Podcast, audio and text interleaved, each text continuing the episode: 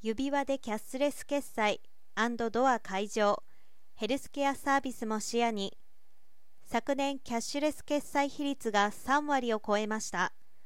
日本でも決済方法の多様化や入退出管理や製造オペレーションエンターテイメントなどの多くのシーンでの非接触操作の導入に伴い手首や腕頭などに装着するウェアラブルデバイスが注目を集めています。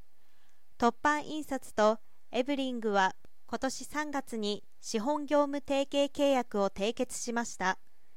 経産省が2021年のキャッシュレス決算比率算出値を公表した前日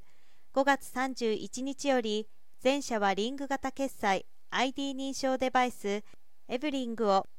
入退出管理や勤怠管理など自社のセキュアサービスと組み合わせて販売し始めました。後者はビザのタッチ決済ができるスマートリングエブリングを21年に日本で初めて販売。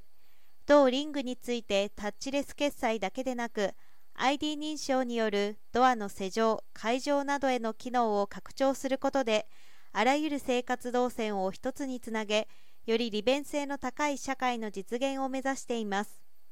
一方前者は IC カード事業における豊富な経験を通じて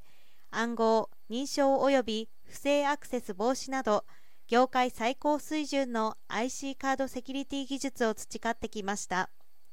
今春の提携により個人情報を安全に扱うセキュアな運用体制と電子鍵をデジタルデータとして取り扱う暗号化技術が加わります。